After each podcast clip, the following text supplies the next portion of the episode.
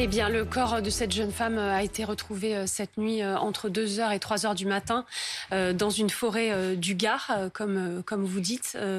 Donc, on n'en sait pas plus pour le moment. Ce que l'on sait, c'est que cette jeune femme avait disparu le 25 janvier, que d'importants moyens avaient été déployés pour la retrouver, des hélicoptères, des équipes cynophiles.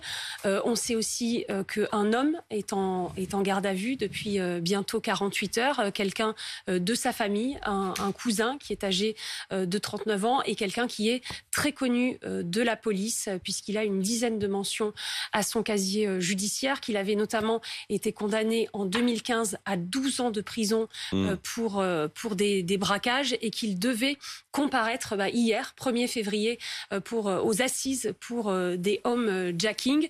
alors il y avait eu à un moment parmi les proches de, cette jeune femme et notamment la famille des, des bruits qui courait sur euh, euh, une éventuelle dette que devait cet homme euh, qui est en garde à vue et que cette jeune femme pouvait avoir été enlevée à cause de ça. D'ailleurs, la procureure avait envoyé hier un, communiqué en disant que l'enquête était ouverte pour enlèvement, séquestration ou détention arbitraire d'otages pour obtenir l'exécution d'un ordre ou d'une condition. visiblement, les choses seraient plus simples. on continue à, travailler pour, pour en savoir plus.